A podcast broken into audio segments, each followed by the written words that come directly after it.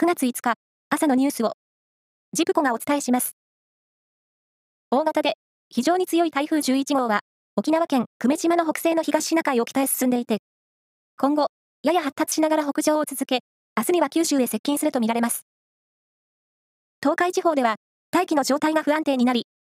三重県で5日にかけて雷を伴った非常に激しい雨が降る恐れがあり、気象台は土砂災害や低い土地の浸水などに十分注意するよう呼びかけています。岸田総理大臣が、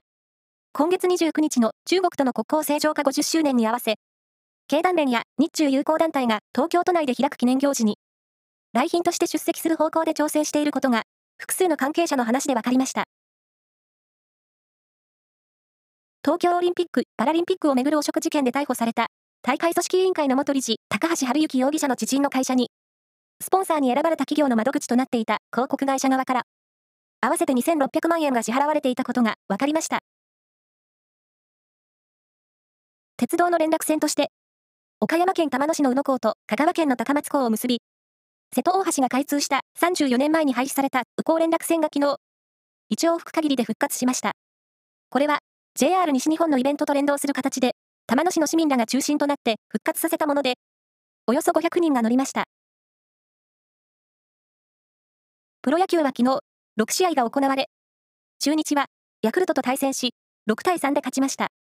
先発の高橋宏斗投手が5勝目を挙げています。その他、西武、オリックス、日本ハム、広島、巨人がそれぞれ勝っています。なお、ヤクルトの村上選手は、昨日の中日戦で、ゴジラ超えの51号ホームランを放っています。王さんまで、あと4本。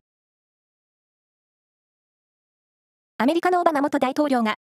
アメリカテレビ界の優秀作品に贈られるエミー賞を受賞しました。これは、ネットフリックスの番組で、世界各地の国立公園の美しさや、そこに住む動物などを紹介するドキュメンタリーでのナレーションが評価されたものです。以上です。